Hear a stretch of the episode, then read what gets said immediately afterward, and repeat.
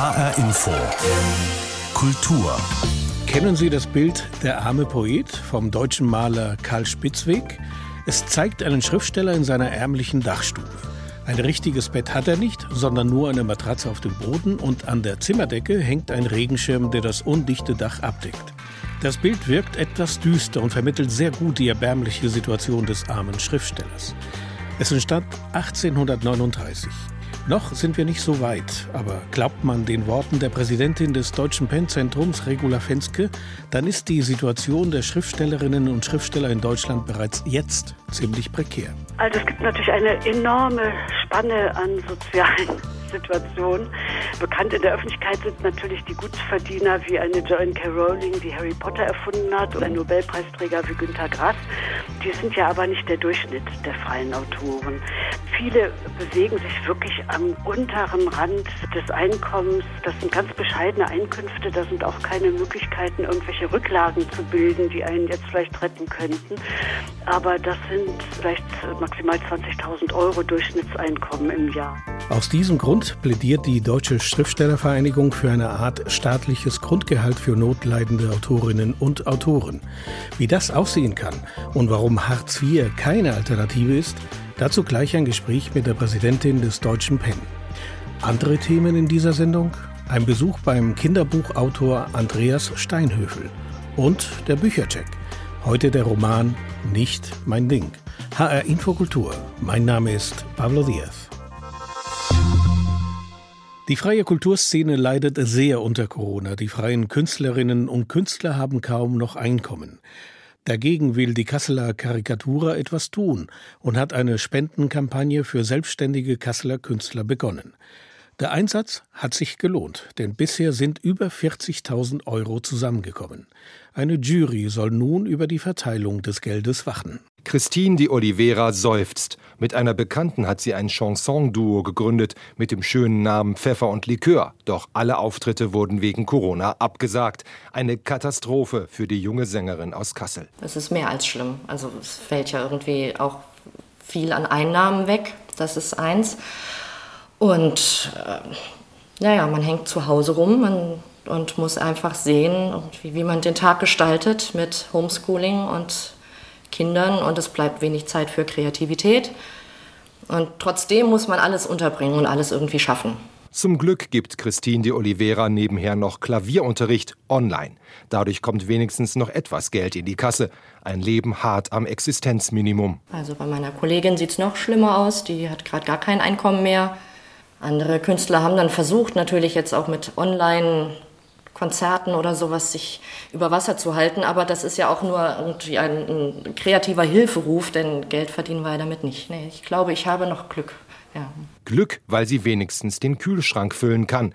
Diesen kreativen Hilferuf hat Christoph Langgut gehört. Er arbeitet für das Kasseler Kulturzentrum Kulturbahnhof und weiß, die Not unter hunderten freien Künstlern in Kassel ist wirklich groß. Es ist ja eine Szene. Ne? Also wir als Kulturveranstalter, Kulturschaffende oder auch als Clubbesitzer, Videothekenbesitzer, was auch immer, ähm, wir sind ja schon fest verdrahtet und äh, in unserem Freundeskreis sind Künstler. Wir, wir kennen die Geschichten und wir wissen auch, woraus ankommt und äh, das konnten wir auch einfach so nicht stehen lassen. Deshalb haben er und seine Mitstreiter vom Kulturbahnhof eine Spendenaktion ins Leben gerufen. Jeder konnte für Kasseler Künstler in Not spenden. Das Motto der Aktion klingt drastisch. Die Aktion Ohne Kultur ist es für den Arsch. Wir haben äh, eine Karikatur von Gerhard Klück auf Toilettenpapier, dem Gold der Corona-Zeit, äh, gedruckt und haben diese als Dankeschön gegen eine Spende angeboten. Für 50 Euro bekam der Spender jeweils ein Blatt Toilettenpapier mit der Karikatur von Gerhard Glück, einem Träger des Deutschen Karikaturenpreises. Die Aktion ist tatsächlich ein Erfolg geworden. 46.000 Euro sind zusammengekommen.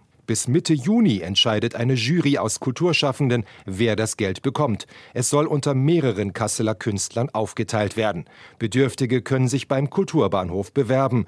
Christine de Oliveira vom Chanson-Duo Pfeffer und Likör wird das tun. Wir hoffen, dass wir da auch ein bisschen was kriegen, besonders eben für meine Kollegin. Ich gehe für sie betteln. Die junge Frau lacht, aber ihre Situation verletzt sie. Ja, man kommt irgendwie schon in eine sehr komische Situation. Man kann sich schon wieder so ein bisschen als Bettler fühlen, dass man froh ist, wenn die Leute irgendwie mal einen Euro aus dem Fenster werfen. Wir haben sogar schon überlegt, ob wir nicht solche Konzerte machen und uns irgendwo unter Balkone stellen, damit irgendwie ein bisschen was passiert. Ja. Die Künstlerin ist froh, wenn sie etwas von den Spenden abbekommt. Ein kleiner Hoffnungsschimmer im Corona-Kunst-Lockdown. Jens Wellhöhne über eine Kampagne der Kasseler Karikaturgalerie, um Geld für freie Kasseler Künstlerinnen und Künstler zu sammeln. Eine erfolgreiche Kampagne, denn immerhin sind so mehr als 40.000 Euro zusammengekommen. Ob der Aufruf des PEN-Zentrums auch so erfolgreich wird, steht noch in den Sternen. Die Präsidentin des PEN Deutschland, Regula Fenske, wirbt für eine Art staatliches Gehalt für notleidende Autoren, beschränkt auf einen konkreten Zeitraum. Ich habe vor der Sendung mit Regula Fenske gesprochen und habe sie gefragt, Frau Fenske, warum will der Deutsche Pen ein solch zeitlich begrenztes staatliches Gehalt? Wir haben das jetzt gefordert im Zusammenhang mit der Corona-Situation. Also wir haben es auch auf sechs Monate begrenzt gefordert. Es wäre eine schnelle und unbürokratische Möglichkeit, den jetzt wirklich in Existenznöte geratenen freien Autorinnen und Autoren zu helfen. Es gibt ja inzwischen auch, dankenswerterweise muss man ja sagen, eine ganze Reihe von Hilfsangeboten seitens des Bundes und auch seitens der Kulturstaatsministerin, die aber oft für die freien Autoren aus verschiedenen Gründen überhaupt nicht greifen. Und wieso nicht? Äh, wir fallen zum Beispiel durch die aufgelegten Förderprogramme für Solo-Selbstständige heraus, weil das sind Gelder für Betriebskosten. Das sowas haben aber freie Autoren in der Regel gar nicht, weil wir einige haben vielleicht ein Büro oder vielleicht auch mal einen Sekretär, aber die meisten arbeiten zu Hause an ihrem Laptop und äh, deshalb kommt diese Hilfe nicht in Frage. Was wirklich weggebrochen ist durch die vielen abgesagten Auftritte, mit denen wir ja vor allen Dingen unser Geld verdienen. Äh, ich erinnere nur an die abgesagte Leipziger Buchmesse und Lesereisen mit dem neuen Buch und Moderationen und Podiumsdiskussionen und Schreibwerkstätten, Lesungen in Schulen.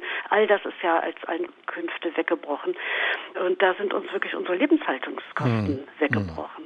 Aber damit sich unsere Hörerinnen und Hörer mal eine eine Vorstellung machen. Wie setzt sich denn ein Einkommen eines freien Schriftstellers oder Schriftstellerin zusammen? Also wie kann man sich das äh, vorstellen?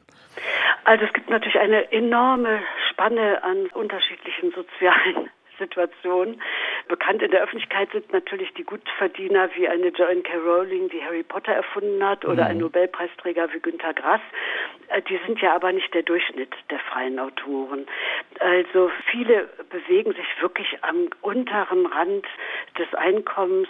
Das sind ganz bescheidene Einkünfte. Da sind auch keine Möglichkeiten, irgendwelche Rücklagen zu bilden, die einen jetzt vielleicht retten könnten. Ich habe jetzt nicht den genauen Satz, der so bei der Künstlersozialkasse beantragt wird. Aber das sind äh, vielleicht maximal 20.000 Euro Durchschnittseinkommen im Jahr. Äh, und viele Autoren sind noch nicht mal in der Künstlersozialkasse, weil sie das Mindesteinkommen noch nicht mal schaffen, das dort erwartet wird.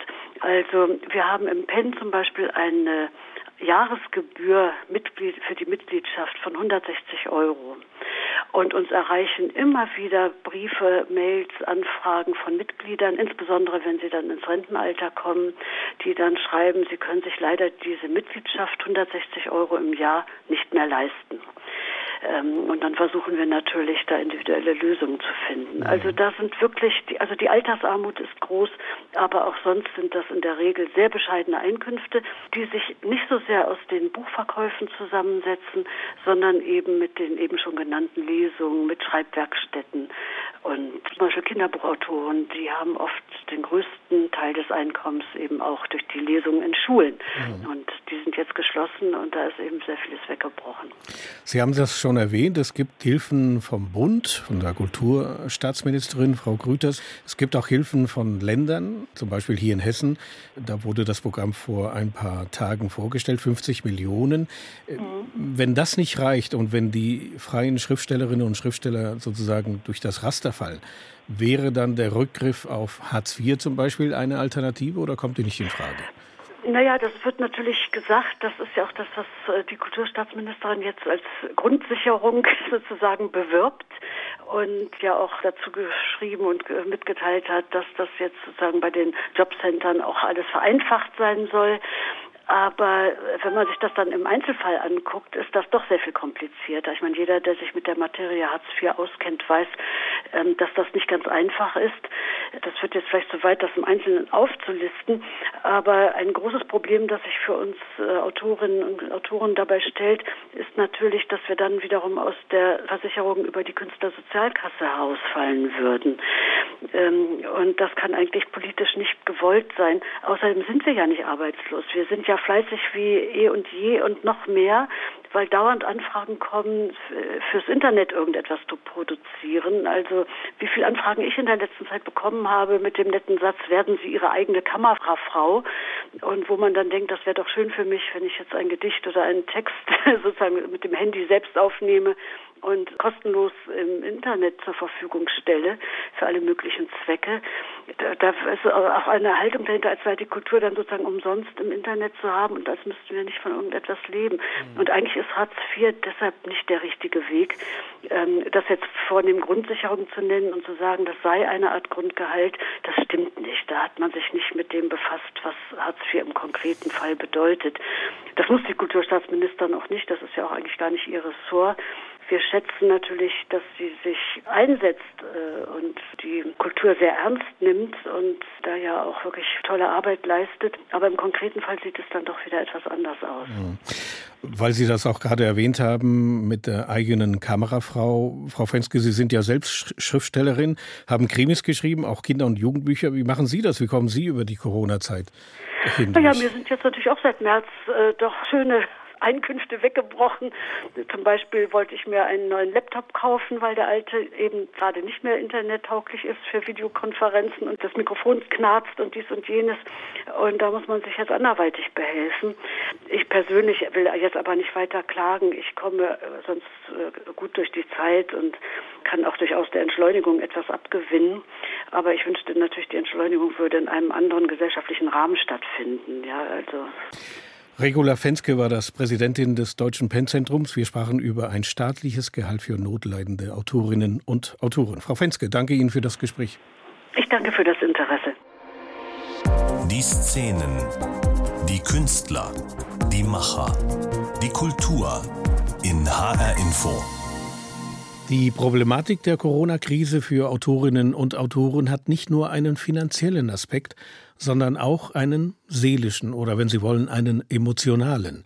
Denn das sogenannte Homeoffice, also das Arbeiten von zu Hause, isoliert die Menschen voneinander. Es fehlt der direkte körperliche Kontakt zu anderen Personen, die Nähe. Und das kann weder ein Telefon noch eine Videokonferenz kompensieren. Andreas Steinhöfel, Kinder- und Jugendbuchautor, hat dies bei einem Treffen mit HR-Info-Reporterin Yvonne Koch deutlich gemacht. Sie hat ihn in seinem Haus im Kreis Marburg-Biedenkopf besucht. Das Haus liegt außerhalb vom Ort. Rundum nur Wiesen, Baumgruppen und ein Flüsschen. Aber eine Klingel scheint es hier nicht zu geben. Und die Haustür ist auch offen. Herr Steinhöfel? Ja. Komm mal rein, ne? Hallo. die Tür war jetzt offen, ich bin einfach rein. Die Tür ist fast immer offen, manchmal absichtlich und manchmal, weil ich vergesse, sie abzuschließen. Der Kaffee läuft schon. Wow, wie aufmerksam. Und fürs Gespräch setzen wir uns auf die Terrasse, wo uns Pola, der wuschelige Hund von Andreas Steinhöfel, schon schwanzwedelnd erwartet. Der Schriftsteller selbst lässt sich in den Gartenstuhl plumpsen und wirkt unglaublich tiefenentspannt trotz Corona? Ich habe großes Glück gehabt, als die erste Welle anfing äh, bei uns, also Januar, Februar. Das war für mich der Zeitpunkt, wo ich eh schon ein halbes Jahr vorbeschlossen hatte, da schreibst du ein Buch. Äh, das heißt, ich habe dann bis jetzt die ganze Zeit durchgeschrieben, sitze also im Homeoffice, wo ich sowieso gesessen hätte. Das ist das eine und das andere ist, dass ich hohe Auflagenzahlen habe mit den Kinderbüchern und dadurch das große, große Glück, dass ich im klassischen Sinne keine Einkommensverluste habe, weil mir keine Aufführungen wegbrechen. Stimmt. Ich habe fast vergessen, dass dieser sympathische, unkomplizierte Mann mir gegenüber ja ein Weltstar ist. Oder eigentlich seine Bücher. Allein sein Buch Rico, Oscar und die Tieferschatten gibt es, glaube ich, in 30 verschiedenen Sprachen und wurde sogar verfilmt. Aber trotzdem, macht ein Schriftsteller nicht auch viele Lesungen? Ich mache keine Lesungen mehr. Ich mache die nur noch zu Buchpremieren. Und das wäre dann diesen Herbst der Fall. Das liegt ein bisschen daran, weil ich reise nicht gern. Ich hasse es, meine Scholle hier verlassen zu müssen und mein Haus. Und ich bin auch nicht mehr gerne in Großstädten und ich sitze auch nicht mehr gerne in der Bahn. Vielleicht werde ich einfach so ein alter Zausel. Nee, ein Zausel habe ich mir anders vorgestellt. Mit deutlich mehr Haaren auf dem Kopf, einem Bart und irgendwie schräg. Andreas Steinhöfel ist aber vor allem unglaublich zugewandt, offen und sein Lächeln scheint ihm direkt aus den Augen zu springen. Aber dann rutscht es plötzlich weg. Ihm fällt nämlich ein, dass er doch auch Nachteile durch das Virus hat. Ich habe ja noch eine kleine Filmproduktionsfirma. Wir hätten jetzt ab August äh, Dreharbeiten äh, eigentlich gehabt. Das können wir vergessen. Also da muss nur einer im Team krank werden, dann kannst du alle in die Quarantäne schicken. Dann lassen wir es lieber gleich. Nur es fällt halt aus. Also das ist schlimm, weil da hängen dann eben 40 Leute dran mit ihren Freiberuflerjobs. Für ihn selbst reißt der abgesagte Dreh kein Loch ins Budget, gibt er zu. Finanziell kann ihm Corona nix. Aber die zwischenmenschlichen Nebenwirkungen machen ihm doch zu schaffen. Ich habe Sehnsucht nach meinen Nichten. Die kann ich täglich sehen, wenn ich will, aber ich kann sie nicht auf den Schoß nehmen. So, also dieser Verlust von Körperkontaktmöglichkeit, dieser alltägliche, man haut sich mal auf die Schulter, man gibt sich die Hand, also all diese Dinge, man umarmt sich, man, man knuddelt sich, das fällt weg und das finde ich äh, nicht schön. Andreas Steinhöfel runzelt die Stirn. Er hört sogar auf zu sprechen und erzählt dann mit einem leicht genervten Tonfall, dass sich offenbar auch Verlage und Hilfsorganisationen Gedanken machen, wie vor allem Kinder aus den Lockdown-Tiefs wieder rauskommen. Jedenfalls würden in letzter Zeit ständig spezielle Anfragen ins Haus flattern. Können Sie für uns was lesen und äh, machen Sie es mit dem Handy? Das war schon was völlig Fatales. ich dachte, ja klar, ist überhaupt kein Problem. Das war dann doch eins. Ich habe den ganzen Tag verplempert, um 20 Minuten mich beim Wackeln meines Doppelkinds zu filmen, weil mehr war das nicht. Das war grauenvoll. Und so ganz hat er den Sinn dieser Videos auch nicht verstanden, meint er. Die fragen ja nicht nur mich. Das heißt, eine Schwemme von Autorinnen und Autoren bis hin äh, zur Z-Garnitur überschwemmte dann das Internet eben mit Lesungen. Und das ist okay. Aber ich muss es deswegen ja nicht mögen. Wobei er schnell betont, dass er nicht generell was gegen die vielen Online-Projekte seiner Künstlerkollegen hat. Also je nach Kunstform finde ich das großartig. Das ist ja dann für viele die einzige Möglichkeit, sich überhaupt noch irgendwie zu betätigen. Lesungen finde ich halt dröge. Sorry, aber ich gehe auch nie freiwillig zu irgendwelchen Lesungen von anderen Menschen. Tragisch sei nur, dass die meisten Künstler auch mit Online-Aktionen nichts verdienen. Und dass sie trotz vollmundiger Versprechen des Staates bei der Förderung meistens durchs Raster fallen. Da werde ich sauer, wenn es dann also heißt, ja, die Künstler sollen mal sehen, wie sie klarkommen und dann hätten sie was Gescheites lernen müssen, wo, wo man sagt, ja, Kopf in Wolken, alles Träumer. Wir brauchen Träumer, wir brauchen Menschen, die sich verströmen können und denen es egal ist, ob sie da Reichtümer ernten oder nicht. Die Gedanken eines sehr erfolgreichen Kinder- und Jugendbuchautors, der Schriftsteller Andreas Steinhöfel. Yvonne Koch hat ihn getroffen. Nähe, Blickkontakt und Austausch, das sind alles Elemente, die zur Frankfurter Buchmesse gehören. Und die wird in diesem Jahr auf jeden Fall stattfinden. Das verkündete die Messeleitung Mitte der Woche. Nach den Absagen der Leipziger Buchmesse und der Buchmesse in London ein wichtiges Signal für die Buchbranche. Die Frankfurter Buchmesse 2020 wird aber wegen Corona in einer etwas reduzierten Form realisiert werden. So sind weniger Verlage vorgesehen und auch die Zahl der Besucher wird geringer sein. Frank Angermund mit mehr Details. Sie wird anders daherkommen als bisher, aber sie soll stattfinden, trotz Corona, die Frankfurter Buchmesse 2020. Vom 14. bis zum 18. Oktober, sowohl auf dem Messegelände als auch virtuell und in der Frankfurter Innenstadt. Während bei den vergangenen Messen sich Verleger, Buchhändler und Leser dicht an den Verlagständen drängelten, soll es diesmal viel Platz geben, um Sicherheitsabstände einhalten zu können, sagt der Direktor der Frankfurter Buchmesse Jürgen Boos. Wir haben ein Konzept entwickelt, das darauf setzt, dass wir äh, Anmeldungskonzept haben, ein Registrierungskonzept. Äh, wir werden die Standgrößen vergrößern. Wir werden die Gangbreiten vergrößern. Besucher können jetzt schon Karten kaufen und sich registrieren lassen nach dem Motto, wer zuerst kommt, kommt auch rein. Wie viele Menschen tatsächlich aufs Messegelände dürfen, ist nicht klar. Aktuell dürften sich 20.000 Besucher gleichzeitig in den Hallen aufhalten. In Frankfurt soll eine Messe auf die Beine gestellt werden, die dem Wunsch der Buchbranche nach Austausch und nach medialer Präsenz gerecht wird, vor allem nach den Corona-bedingten Absagen der Messen in Leipzig und London. Doch was ist mit den beliebten Publikumsveranstaltungen wie Lesungen und Diskussionen? Nochmal Jürgen Boos. Die werden wir ins Fernsehen verlagern. Wir arbeiten eng mit den deutschen Fernsehsendern und auch mit Arte zusammen, um da neue Konzepte äh, zu entwickeln. Das Konzept für die Buchmesse soll nach und nach ein detailliertes Gesicht bekommen und es wird sich an die Dynamik der Corona-Pandemie anpassen müssen. Schon jetzt ist klar, das Gastland Kanada wird nur virtuell an der Frankfurter Buchmesse teilnehmen können. Auch Gäste aus Nord- und Südamerika sowie Asien werden nach dem jetzigen Stand nicht die Frankfurter Buchmesse besuchen können. Die Messe wird eher ein europäisches Gesicht haben. Und das Thema Corona wird allgegenwärtig sein, sagt Alexander Skipis, Hauptgeschäftsführer des Börsenvereins des deutschen Buchhandels. Und zwar nicht, ähm, ob das jetzt, wie viele Infektionszahlen etc., sondern wie geht das Leben und wie geht die Gesellschaft nach Corona eigentlich weiter? Was lernen wir aus dieser Krise und was bedeutet es für unser Leben? Beispielsweise, wie geht es mit dem Kapitalismus und der Globalisierung weiter? Wie sieht es mit Nachhaltigkeit aus? Erfahren Dinge wie sozialer Kontakt nach Corona eine neue Wertschätzung? Auch die Themen wachsender Nationalismus und das Auseinanderdriften der Gesellschaft werden auf der Frankfurter Buchmesse thematisiert. Karin Schmidt-Friedrichs, Sprecherin der Deutschen Buchbranche, Buchbranche erwartet am Ende ein Buchmessenkonzept, das begeistert. Natürlich wird die Buchmesse 2020 nicht so sein wie 2019. Sie kann aber als Labor dienen für 2021 und die nächsten Jahre, denn Corona beschleunigt Digitalisierungsprozesse und das kann man ja auch als Vorteil sehen. Die Buchmesse mitten in der Corona-Pandemie soll aber auch Platz für Kritiker und Demonstranten bieten. Doch bei aller Euphorie, dass die wichtige Frankfurter Buchmesse stattfinden soll, schwebt über allem das Damoklesschwert einer zweiten Corona-Welle im Herbst. Jürgen Boos, Direktor der Buchmesse. Sollte es eine zweite Corona-Welle geben, dann gehe ich davon aus, dass wir dadurch, dass wir täglich mit dem Gesundheitsamt uns abstimmen, dass wir sofort die äh, körperliche, die Präsenzmesse absagen werden. In diesem Fall werden wir aber auf jeden Fall mit virtuellen Veranstaltungen weiterarbeiten. Sollte dies eintreten, würde das Land Hessen einen Teil der Verluste ersetzen. Jetzt ist schon klar, dass die Frankfurter Buchmesse Defizite einfahren wird. Auch weil einige große Verlage keinen Stand haben werden. Die Frankfurter Buchmesse 2020 soll doch stattfinden, wenn auch in einer etwas reduzierten Form. Frank Angermund berichtete.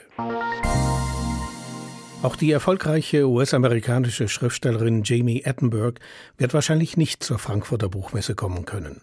Seit 2015, dem Erscheinungsjahr ihres ersten Romans Die Mittelsteins, ist sie hier einem breiteren Publikum bekannt. Jetzt ist ihr neuester Roman auf Deutsch erschienen. Er heißt Nicht mein Ding und handelt von Andrea, einer New Yorkerin, die eigentlich keine Heldin sein will. Hadwiga Fetschröber hat den neuen Roman von Jamie Attenberg gelesen. HR Info. Der Büchercheck. Am Anfang des Romans im ersten Kapitel ist Andrea Mitte 20, hat gerade ihr Kunststudium abgebrochen und ist nach New York gezogen. Ein klassischer Anfang, den wir aus zahllosen Filmen und Romanen kennen. Nur für Andrea ist New York nicht der verheißungsvolle Aufbruch in die große, weite, fremde Welt. Für Andrea heißt New York zurück, nach Hause kommen, an den Ort, wo sie eine nicht gerade glückliche Kindheit und Jugend verlebt hat. Hierher zurückkommen heißt für sie gescheitert sein und mit den Traumata und Konflikten in ihrer Familie konfrontiert zu werden. Worum es geht. Andrea ist eine Frau, die in kein Klischee, in kein Raster, in keinen der gängigen Lebensentwürfe für eine Frau passt. Mutter werden, beruflich erfolgreich sein, einen festen Mann an ihrer Seite haben, das ist alles nicht ihr Ding. Andrea sucht noch ihre Rolle und ihren Platz, unabhängig von den Erwartungen ihrer Mutter, ihren Freundinnen, Kollegen und ihren häufig wechselnden Partnern. Und wie es sich für eine New Yorkerin gehört, geht sie, unregelmäßig, zur Therapeutin. Dann sagen Sie mir, wer Sie sind, sagt sie. Tja, ich äh, bin eine Frau, sage ich. Gut, ja. Ich arbeite in der Werbung als Designerin. Ja. Ich bin äh, eine Tochter, ich bin eine Schwester, ich bin eine Tante. All das war in letzter Zeit irgendwie weiter weg, aber es existiert als Teil meiner Identität. In meinem Kopf denke ich, ich bin allein. Ich bin eine Trinkerin. Ich bin eine ehemalige Künstlerin. Ich bin eine, die im Bett kreischt. Ich bin die Kapitänin des sinkenden Schiffs, das mein Leib ist. Die Enddreißigerin Andrea bezeichnet ihren Körper mit der für sie typischen Selbstironie als sinkendes Schiff. Aber das Entscheidende ist, sie ist die Kapitänin. Und das ist das Thema des Romans. Es geht um weibliche Selbstbestimmung und den aufregenden, wenn auch zuweilen mühseligen Weg, die Erzählung ihres Lebens zu finden. Wie es geschrieben ist. Die Geschichte von Andrea wird nicht linear und chronologisch erzählt. Der Roman besteht aus einzelnen Kapiteln, Episoden aus unterschiedlichen Phasen im Leben von Andrea. Jedes Kapitel steht auch für sich, jedes hat auch eine Art Schlusspointe und könnte auch als eine eigene Kurzgeschichte gelesen werden. In jeder steht eine Person im Mittelpunkt. Der Bruder, die Mutter, die Freundin, die Schwägerin, die todkranke kleine Nichte und erst gegen Ende der Vater, der zu früh an einer Überdosis Drogen gestorben ist. So fügen sich zum Schluss einige Teile in diesem Puzzle eines Frauenlebens zu einem Bild zusammen. Wie es gefällt. Mir gefällt der Stil von Jamie Attenberg, der sarkastische, leicht ironische Unterton, mit der sie die kleinen und großen Katastrophen eines Frauenlebens schildert. Manche Kapitel in Nicht mein Ding lesen sich wie eine Kolumne aus dem Leben einer New Yorkerin, die jede Situation auf eine Pointe zuspitzt. Doch insgesamt entblättert Jamie Attenberg Kapitel für Kapitel die Geschichte einer New Yorker Familie, die uns Seite um Seite vertrauter wird. Vielleicht, weil wir einige Figuren darin aus unserem eigenen Leben wiedererkennen. HR Info, der Büchercheck. Auch als Podcast zum Nachhören auf hrinforadio.de. Hadwiga Fetschröber stellte uns den neuen Roman von Jamie Attenberg vor. Er heißt Nicht mein Ding, ist bei Schöffling und Co. erschienen und kostet 22 Euro.